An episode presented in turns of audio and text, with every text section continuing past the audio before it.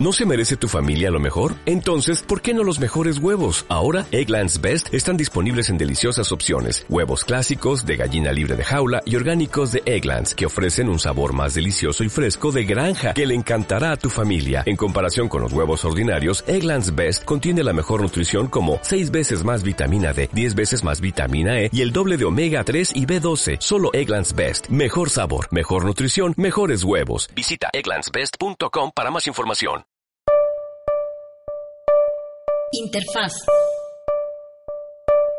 Programa de divulgación científica del Instituto de Gestión del Conocimiento y el Aprendizaje en Ambientes Virtuales. Una producción del Sistema de Universidad Virtual. Con el apoyo de la Secretaría de Innovación, Ciencia y Tecnología, a través del Consejo Estatal de Ciencia y Tecnología de Jalisco. Convocatoria 2015.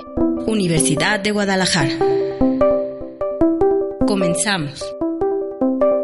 Muy buenas tardes, bienvenidos a esta edición del programa Interfaz. En este programa vamos a estar hablando acerca del aprendizaje móvil. Y para eso estamos en esta cabina Paola Mercado y Gerardo Varega, colaboradores del Instituto de Gestión del Conocimiento y del Aprendizaje en Ambientes Virtuales del Sistema de Universidad Virtual. Muy bien, vamos a comenzar comentando qué es el aprendizaje móvil. Ok, pues eh, básicamente se trata de que, eh, entre otras directrices, usemos lo que tienen que ver los dispositivos móviles en pro de nuestro aprendizaje. Es entonces que cuando nosotros estamos usando ya sea un, smartphone, una netbook o un iPad, eh, sea con propósitos educativos. Para ello, tenemos que comentar varias cosas y una, una de ellas es qué tan impactante es hacer uso de estos dispositivos. Actualmente en México existen aproximadamente 101 millones de equipos registrados, en donde el 58% de ellos aproximadamente tienen, tienen eh, una conexión a Internet. Estos números quizás no sean tan, tan, tan exactos debido a que eh, las fuentes varían mucho de un año a otro y de hecho estas fuentes que comento son de 2013 y 2014. Entonces quizás existan más, existan menos, pero nos ayuda a dar una idea de qué tanto impacto tienen este tipo de dispositivos. Eso es en cuanto a México. Se tienen estimaciones de que aproximadamente existen 6.800 millones de usuarios de telefonía móvil en todo nuestro mundo. Esto nos dice que es una tecnología demasiado impactante y que ha superado las expectativas que muchos eh, quizás hayan tenido con este tipo de, avances tecnológicos y que cada año cuando se intenta hacer una estimación, el próximo año es superada por todo este avance, todo este eh, exponencial crecimiento de interconexiones. Y bueno, como siempre, en cuestiones educativas, cuando nosotros eh, escuchamos acerca de un dispositivo nuevo o de que se está, usando para ciertas cuestiones eh, de aprendizaje, lleva a que nos preguntemos qué tan bueno o qué tan malo puede llegar a ser y cómo usar este tipo de herramientas en pro de que todo el mundo aprendamos, ¿no? Luego de estos datos preliminares, los invitamos a escuchar la lectura en voz alta que vamos a presentar a continuación. Lectura en voz alta. Según la UNESCO, el aprendizaje móvil comprende la utilización de tecnología móvil, sola o en combinación con cualquier otro tipo de tecnología de la información y la comunicación, o TIC, a fin de facilitar el aprendizaje en cualquier momento y lugar. Puede realizarse de muchos modos diferentes. Hay quien utiliza los dispositivos móviles para acceder a recursos pedagógicos, conectarse con otras personas o crear contenidos, tanto dentro como fuera del aula.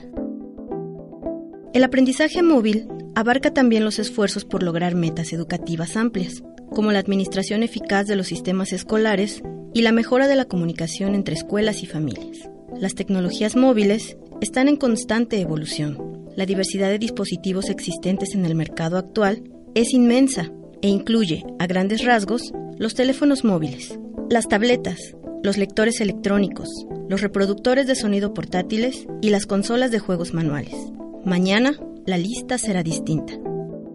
Son muchas las definiciones de dispositivos móviles. Para soslayar la delicada cuestión de la precisión semántica, la UNESCO ha decidido utilizar una definición amplia de tales dispositivos, en la que simplemente se reconoce que son digitales, portátiles, controlados por lo general por una persona y no por una institución, tienen acceso a Internet y capacidad multimedia, y pueden facilitar un gran número de tareas, especialmente las relacionadas con la comunicación. Otra característica que define la tecnología móvil es su ubicuidad. Hay en el mundo más de 6.400 millones de usuarios registrados de teléfonos móviles, lo que hace de estos dispositivos la modalidad de TIC más utilizada en la Tierra. En los países desarrollados, 4 de cada 5 personas poseen y utilizan un teléfono móvil. Y aunque la tasa es significativamente más baja en los países en desarrollo, 2 de cada 5, es en estos países donde se registra el crecimiento más rápido en cuanto a índice de penetración en el mercado. Las tecnologías móviles más nuevas, como las tabletas, están cambiando también el panorama de las TIC. Según las ventas, los smartphones se encuentran en primer lugar, seguidos por las tablets y las PC, lo que muestra un acelerado crecimiento en adopción de las tecnologías móviles. Varios países, entre los que figura México, han operado ya ambiciosos planes para que se comiencen a utilizar tabletas en las escuelas. Lo anterior ha generado altas expectativas de las cuales como universitarios debemos evaluar e investigar los resultados de tales aplicaciones. El aprendizaje móvil es una rama de las TIC en la educación. Emplea tecnología asequible y más fácil de adquirir y utilizar que las computadoras fijas. Sin embargo, exige una nueva conceptualización de los modelos tradicionales de uso y aplicación de las tecnologías. Fragmento adaptado de Policy Guidelines for Mobile Learning, elaborado y publicado por la UNESCO en 2013, en París, Francia.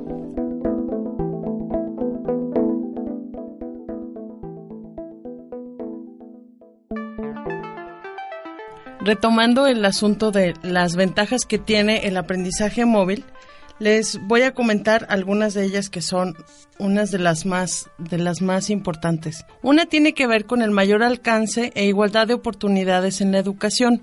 Como ya había comentado Gerardo, los dispositivos móviles, llámense tablets, eh, computadoras portátiles, celulares, son elementos más asequibles para los usuarios y vamos teniendo un, mayor acceso debido a la reducción en los precios que estos dispositivos tienen ahora. Entonces, esa es una posibilidad que tenemos para el tema de la educación, el que los podamos incorporar debido a esta gran ventaja que representa el tener los, los recursos para, para tenerlos a la mano.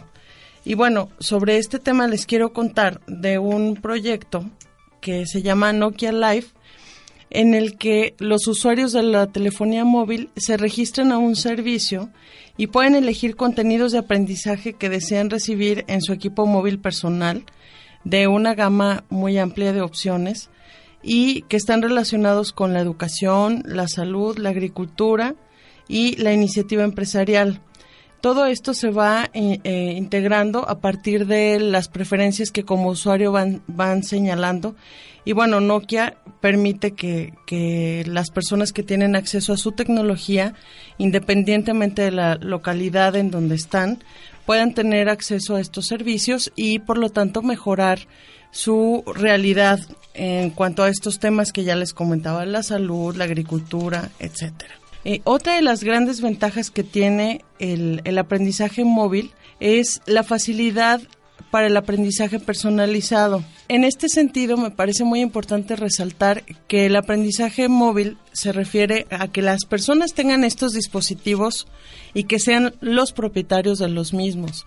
Es decir, es muy importante para la forma en la que van a hacer uso de esta tecnología los usuarios, el que sean suyos, el que sean propios o que sean eh, de una institución. Y esta es una diferencia muy importante que debemos resaltar. Entonces, eh, bueno, como, como dispositivos que traen consigo estos usuarios, es muy fácil que puedan elegir el tipo de contenidos a revisar, el tipo de actividades que les interesan, el tipo de aplicaciones que podrían estar descargando porque es un artefacto que es de su propiedad y que además les va a ayudar a resolver ciertas condiciones que, que se han planteado, ¿no? Otra de las grandes ventajas que tiene el aprendizaje móvil es la respuesta y la evaluación inmediatas. Lo hemos discutido en diferentes espacios en el sistema de universidad virtual, el tema de la inmediatez como, como algo inherente a nuestra, a nuestra realidad cotidiana. Eh, los estudiantes esperan conseguir una respuesta inmediata, los asesores necesitan una respuesta inmediata, las instituciones requieren una respuesta inmediata a los planteamientos que y a los requerimientos que las, las autoridades les están imponiendo y bueno, una forma de, de, de tener esta respuesta es a partir del uso de los dispositivos móviles. Por un lado, podemos facilitar los procesos de evaluación que llevamos a cabo con nuestros estudiantes y también la atención que podemos darles a través de estos, de estos medios. Se pueden automatizar una serie de, de, de informaciones, eh, se, se, evalúan recursos, se les envían a todos los estudiantes con un clic de nuestro grupo de WhatsApp, este, por citar algunos, algunos ejemplos. Estás escuchando Interfaz. Gerardo, no sé si quieres contarnos de, del proyecto de alfabetización móvil de la UNESCO. Bueno, la UNESCO, eh, eh, dentro de, de sus proyectos para impulsar el aprendizaje utilizando este tipo de dispositivos, puso a un curso de alfabetización a 250 muchachas de edad adolescente que vivían en zonas remotas de, de Pakistán.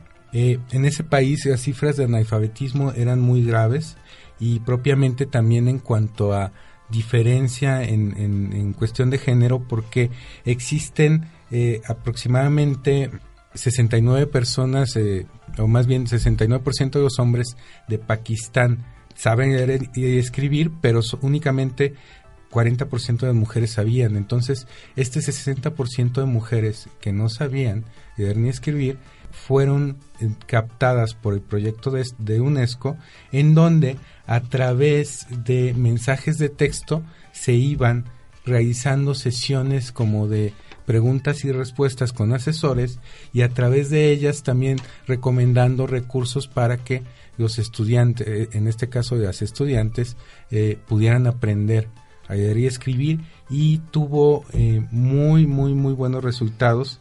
Aproximadamente este 60% de las niñas que terminaban el curso terminaban con una nota que pudiera llamarse de A en, en estos contextos. Y, y, es, esto nos habla de un caso exitoso de cómo se puede llegar a utilizar un dispositivo móvil para eh, este, aprender, ¿no? Y bueno, hay muchas cosas que, que se pueden comentar de también casos de éxito y más que caso de éxito ahorita me gustaría comentar cómo en nuestro país desde a partir de aproximadamente hace dos años en nuestra agenda educativa se encuentra que los niños de quinto y sexto de primaria hagan uso de estos dispositivos para este su aprendizaje, ¿no? Eh, se ha invertido muchísimo dinero, eh, cientos de millones de dólares. Inicialmente se, se usaron en seis estados y bueno, queda pendiente ver cómo estos estudiantes o estos niños aprovechan estas tecnologías para aprender y, llevar más allá su aprendizaje con las ventajas que puede llevar a, a tener el uso y que eh, Paola quizás este hay, hay otra cuestión que, que, quizás se nos estaba yendo por ahí, que tiene que ver con ubicuidad. ubicuidad es una de las principales ventajas de este tipo de tecnologías, que tiene que ver con que podamos acceder a este dispositivo en cualquier momento y en cualquier lugar.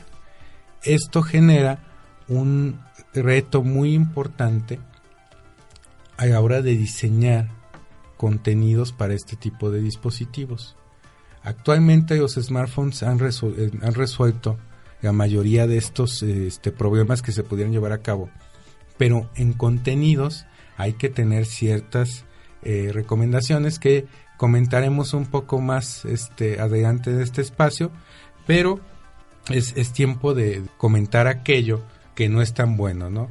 Y ahí me gustaría este, intercambiar con, con Paola ciertas opiniones porque hay ciertas cosas negativas que eh, muchos maestros eh, se enfrentan, que es esta, por ejemplo, ciberadicción a estar todo el tiempo texteando en, e incluso en horas de, sueño, de, de, sueño, de clase, de comida, eh, en estar con esta hiperconectividad en todo momento y en cualquier lugar, este, los jóvenes han estado sufriendo adicciones que tienen que ver con estos dispositivos también. Y, y, en, otras cuestiones negativas como tiene que ver también eh, cuestiones que como sexting, sí, como también eh, eh, adicción a ciertos juegos que los menores de edad empiezan a comprar contenidos este, de juegos o paquetes extras de juegos sin que sus papás se enteren de que se están haciendo cargos directamente a su tarjeta de crédito. En fin, hay también ciertas cuestiones negativas que nos llevan también a veces a cuestionar cómo una cosa que puede llegar a tener ciertos aspectos negativos pudiera ayudarnos a aprender, ¿no? Claro, y la respuesta que están dando algunas instituciones tiene que ver con el con la prohibición absoluta de del uso de estos dispositivos por parte de, de los estudiantes, ¿no? Ya sea en bueno, lo hemos visto en niveles de secundaria, bachillerato, y, y entonces aquí valdría la pena preguntarnos, bueno, ¿qué es lo que hace falta? Eh, quitarles el acceso a los, a los medios, a, a los muchachos, o hará falta trabajar con los profesores o qué será el, cuál será la mejor respuesta, ¿no? Mejor que se quite todo y que lo usen en la casa y los papás se hagan responsables y que ellos vean cómo cómo controlar a, sus a sus estudiantes. ¿Cómo ves, Varela? Eh, también está este aspecto de brecha generacional, ¿no? Eh, hay, hay muchas críticas en, en cuestión a que cuando está una un conjunto de personas sentadas frente a frente y que hay veces que se están chateando uno eh, en, grupo cuando están juntos. Y, nosotros quizás que pertenecemos a una generación antes o varias antes, eh, eso se nos, nos pareciera ser aberrante cuando quizás eh, es, es lo que ellos están viviendo, quizás esa, esa comunicación a través de pantalla a pantalla sea eh, más natural para ellos que para nosotros. Entonces, eh, ¿cómo llegar a un punto medio, no? ¿Cómo, ¿Cómo prohibir algo que es parte de su cultura, algo que es que está inmerso en sus prácticas este, sociales, en, en, todo este aspecto, y cuándo fungir como árbitros entre lo que está bien y lo que no. Quizás las consecuencias de, este tipo de usos sean las que nos lleven a, responder eh, esas preguntas y que eh, nosotros como educadores eh, sepamos aprovechar toda esta, todas estas grandes ventajas que ahorita comentaremos un sinfín de aplicaciones, este, pero cómo, cómo mediar estos usos, ¿no? Cómo desarrollar también una cultura de, de, pertenencia o de aprovechamiento hacia aprendizajes, conocimientos o nuevas competencias y que no propiamente se vea como un dispositivo de entretenimiento. Y, que obviamente su principal función de comunicación eh, nos lleve a que tengamos un ambiente o más bien un entorno o una ecología de aprendizaje muy bien eh, equilibrada en todos sus componentes. Y bueno, ahora eh, me gustaría, y, aprovechando que, tengo uso de, la palabra, me gustaría comentar cómo es que estos dispositivos se han empezado a usar eh, dentro de, los espacios educativos. Primeramente, antes, ¿se acuerdan cuando nosotros estábamos en clase, veíamos un diagrama súper complejo en, un pintarrón, en un pizarrón, y ahí estábamos eh, detenidamente copiando su contenido. Y ahora, a través de una cámara que viene en nuestro dispositivo, podemos tomar apuntes, ¿sí? Ese es quizás como el primer uso que pudiera darse a, este tipo de dispositivos. Em, eh, eres, eres, este, tienes capacidades de seguir registrando distintos eventos, tanto gráficos como auditivos. Entonces, este dispositivo se convierte en nuestra eh, bitácora diaria. Podemos tomar apuntes, podemos grabar conversaciones, podemos tomar video, que esto ha llevado a un impacto social muy importante, como se ha observado en que prácticamente una persona que tiene una conexión y tiene una cámara eh, y, como decía su conexión a internet se puede convertir en un reportero se puede convertir en una guía de tráfico para tu automóvil se puede convertir en un este un ciudadano consciente que puede reportar dónde está un bache eh, y bueno, eh, seguimos con este tipo de, aplicaciones. Aparte de que es nuestro registro, tenemos un, dispositivo que nos comunica de manera instantánea. Y eso tiene que ver con funciones de chat. Cuando nosotros tenemos ciertas aplicaciones, por ejemplo WhatsApp, eh, u otras este, que existen muchas en el mercado, pero WhatsApp está fuertemente arraigada y difundida, eh, con ella podemos comunicarnos directamente con nuestro profesor, con nuestros compañeros y generar una comunidad. ¿sí? Que este aspecto de comunidad tiene que ser muy importante y también comentaremos en un momento lo que tiene que ver con modalidades educativas y cómo la comunidad es importante en este tipo de modalidades. Aparte de la comunicación obviamente de voz y de texto, tenemos también en este dispositivo eh, un fuerte elemento y que tiene que ver con los principales avances de realidad aumentada. ¿Qué es, ¿Qué es esto realidad aumentada?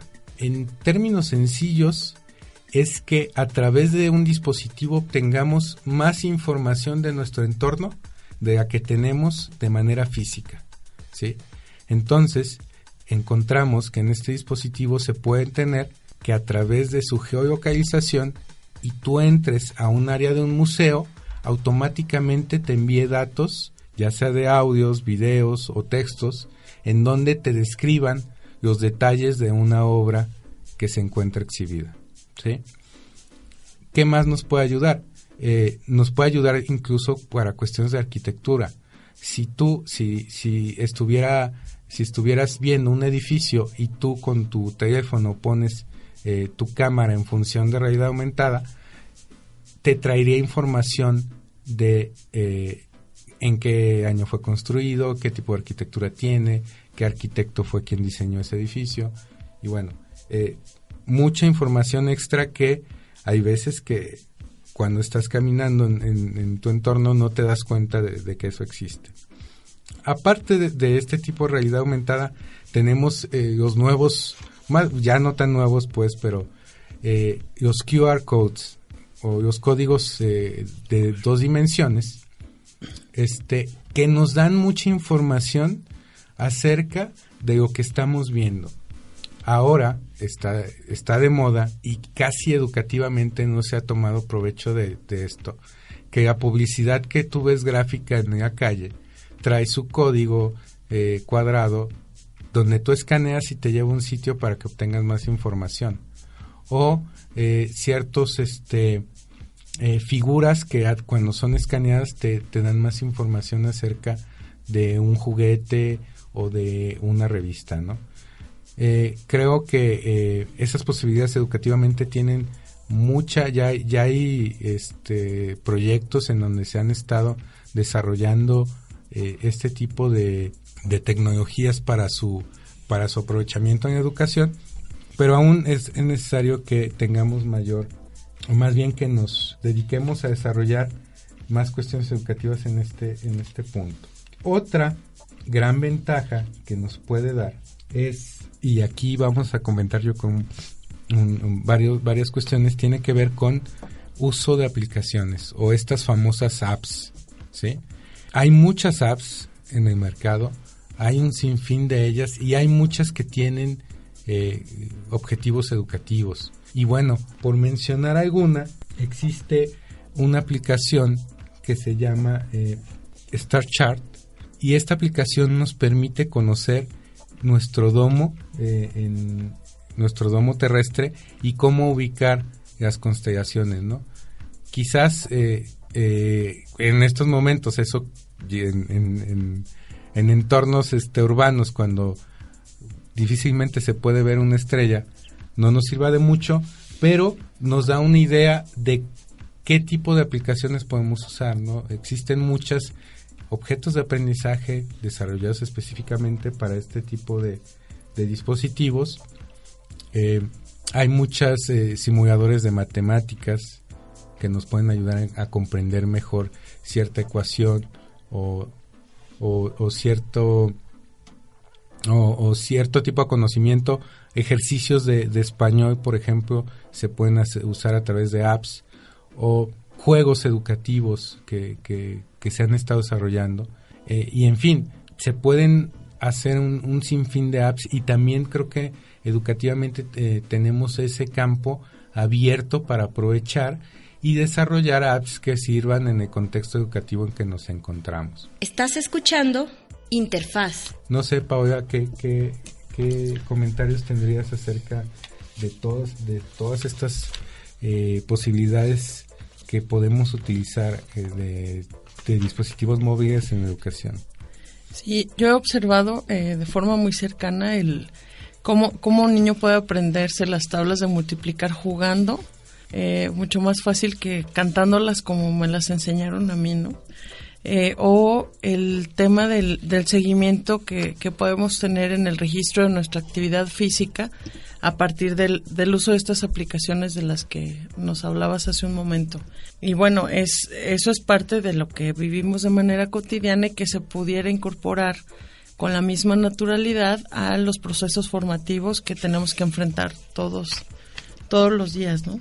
Y y bueno, yo creo que una, una ventaja también que tiene el, el, aprendizaje móvil tiene que ver con esta posibilidad que tenemos de ir tomando unas notas con el teléfono. No siempre podemos estar cargando el, la computadora o vamos en el camión o en un traslado y hacemos una, guardamos unas, unas notas de voz o, o activamos el dictado y vamos avanzando ciertas cosas que comenzamos a trabajar en, el, en nuestro dispositivo móvil y que a partir del uso de algunas aplicaciones como se me viene ahorita a la mente Evernote, después abrimos nuestra computadora y, retomamos ese trabajo que ya habíamos iniciado eh, con nuestro dispositivo móvil y continuamos trabajando, ¿no? Entonces sí eh, hay una, una infinidad de, de, cuestiones y, y, yo creo que una de las más interesantes es la vinculación que se puede tener entre estos espacios formales de aprendizaje y los no formales. Es decir, damos por hecho que la escuela es el único lugar donde uno aprende y no es así, no necesariamente, ¿no? Entonces, eh, a partir del uso de nuestros dispositivos móviles, podemos tener acceso a más información, como todos los casos que Gerardo refería, y también tenemos la posibilidad de estar más cerca, o sea, de llevar con nosotros las cosas que necesitamos para aprender así de, de básico, ¿no? Y bueno, yo quisiera que habláramos de casos en los que se ha incorporado de estos que conocemos, además de, de, las tablets que, que, se han puesto en México, eh, hablar sobre, sobre el uso de los dispositivos móviles en, en la educación, en el aula, Gerardo. Bueno, eh, existen muchos casos y ahorita, por ejemplo, eh, se me viene a la mente en, en esto de la interactividad es, eh, existen aplicaciones y que no han sido explotadas este, con, mucha frecuencia. Por ejemplo, hay, una cuestión que se llama como los clickers, que, es, que son estos dispositivos que te ayudan a dar interacción directa ante un presentador, que en este caso pudiera ser el profesor. Y existen en Internet servicios que de forma muy sencilla tú puedes obtener información de tu audiencia, ya sea una pequeña clase o una muy grande, en donde tú a través de, de una información que estás presentando en pantalla, los estudiantes se conectan a una página y ponen un código y pueden contestar ya sea cuestionarios eh, o, pequeñas encuestas en, tiempo real, ¿no? Y, tú vas viendo cómo van aumentando o cómo van eh, contestándose los resultados en, esta pantalla. Así también puedes contestar preguntas abiertas y, son cuestiones que, muchas veces eh, son herramientas muy sencillas y no, no estamos acostumbrados siquiera a investigar cómo funcionan y, también gracias a estos dispositivos creo que tenemos una, una gran posibilidad de obtener interacción. Y ahora que comentabas, eh, eh, Pau, esto de, de, educación no formal, es, eh, a esto me refería a cuando comentábamos aquello de, generar una comunidad, ¿no? Hay, en, por ejemplo, nosotros que principalmente nos dedicamos a educación virtual o a distancia, eh, hay, hay ciertas cuestiones que tienen que ver con esta interacción social que no se dan mucho por las diversas características de las personas que están estudiando este tipo de, cursos en línea. Pero eh, a través de herramientas como por ejemplo WhatsApp, se ha podido observar que existe un aumento en empatía a cierto grupo y se genera se ha generado comunidad sí y, bueno eh, estas comunidades se pueden llevar casi a cualquier este ámbito no yo yo he observado cómo eh, existen comunidades de madres que, que se organizan para hacer fiestas a sus a sus niños en que en donde tienen ese espacio común no o que hay un festival y tienen que encontrar ciertos disfraces y se organiza esa comunidad para precisamente buscar opción más idónea o más barata.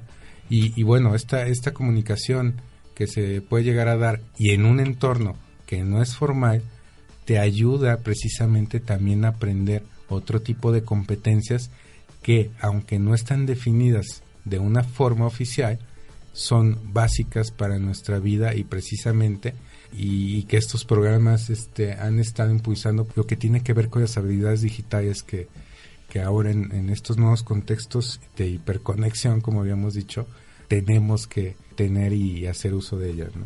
Estás escuchando Interfaz. Y, y bueno, retomando con otra cuestión y precisamente que tiene que ver con desarrollo de contenidos para este tipo de dispositivos, es que nosotros como educadores debemos cuando nos encontramos eh, eh, queriendo atraer atención a nuestros estudiantes usando este tipo de tecnologías, tenemos que tener en cuenta principalmente dos cuestiones. Una, que tienes que desarrollar contenidos con objetivos de aprendizaje muy precisos y que precisamente se llaman microlecciones o microaprendizaje, en donde se desarrolle un contenido con un tema específico en lo más sencillo y en el menor tiempo posible que se pueda dar. Y esto también, eh, si vamos a desarrollar un video, debemos de tener en cuenta que para atraer la atención de una persona no debe de, de, ser más allá quizás de 15, de 5 minutos, perdón. Este, este tiempo y esta manera de ver eh, estos contenidos que son para estos dispositivos móviles eh, nos puede ayudar precisamente a que nuestro, nuestra audiencia no se nos vaya o, rompa su atención hacia otra cuestión. Y bueno, este podríamos eh, mencionar muchas más cosas, pero desgraciadamente por cuestiones de tiempo tenemos que eh, quedarnos con lo que ya hemos comentado y quizás en otras emisiones ya ahondar en, en otros en temas derivados de, de, este gran universo de, dispositivos móviles y aprendizaje móvil. Y bueno, eh, me gustaría recomendar dos, dos recursos. Uno que se llama eduapps.es, ¿sí? En donde tienen un directorio de aplicaciones educativas muy bueno, dirigido tanto para estudiantes como para profesores. Repito, es eduapps.es, ¿sí? Y otro, otro recurso que, que a nosotros como educadores nos ha ayudado mucho eh, y que precisamente está dirigido a, a, iPads, hay uno que se llama la rueda de apedagogía. Esta rueda usa eh, una, una, o más bien tiene una serie de aplicaciones para desarrollar una determinada competencia que queramos, como por ejemplo, si queremos que, nuestro estudiante analice, bueno, nos da una serie de herramientas como por ejemplo puede ser eh, Dropbox, ¿sí? O como puede ser Penultimate. Esta rueda, digamos, es, es una, eh, un recomendador gráfico que podemos usar para nosotros este, eh, desarrollar una actividad educativa en dispositivos móviles, en este caso iPads, ¿no? está orientado hacia iPads. Y no sé, Pau, ¿tú qué, tú qué recurso recomendarías a, bueno, yo les recomendaría eh, no, no cuestiones tan específicas como, como Varela está proponiendo. Hay un artículo de Cristóbal Cobos que se llama Vistazo General del Aprendizaje Móvil. Vistazo General del Aprendizaje Móvil, búsquenlo. Ese les recomiendo. Y hay un documento de la UNESCO que se llama Directrices para las Políticas de Aprendizaje Móvil. En este documento se han presentado de, de manera muy muy eh, sencilla las ventajas y las características de, del aprendizaje móvil y cierran con una con una propuesta de políticas para incorporar estos dispositivos en la práctica eh, educativa. Entonces ese ese documento se los recomiendo y bueno pues ya nos tocaría hacer un, un cierre Varela una una manera de conclusión eh, podríamos podríamos decir, eh, a mí me gustaría retomar un dato que, encontré por aquí, que, en, que señala que este año, por primera vez en la historia, el número de dispositivos móviles conectados, que en su mayoría son teléfonos móviles, superará el número de habitantes del planeta. Entonces, los invito a retomar que en este contexto estamos trabajando con, con estudiantes y con, con, personas que tienen más acceso a estos dispositivos. No sin antes recomendarles la próxima emisión de este programa de interfaz que se denominará la profesionalización de la gestión cultural, en donde estarán en esta cabina Valentina Reola Ochoa y José Luis Mariscal Orozco, integrantes ambos del Cuerpo Académico de Gestión de la Cultura en Ambientes Virtuales. Y bueno, eh, ya para despedirnos, yo, yo quiero invitar a que estén pendientes de todos estos programas y que nos escuchen a través de cultura.udgvirtual.udg.mx y si desean contactar a, a, nosotros, este, eh, a este programa, pueden hacerlo a la dirección que es interfaz Y bueno, eh, yo me despido. Eh, me dio mucho gusto estar este, con ustedes comentando y compartiendo eh, cuestiones que tienen que ver con aprendizaje móvil. Y muchas gracias. Vemos, eh, quizás en otro programa. Muchas gracias. Hasta luego.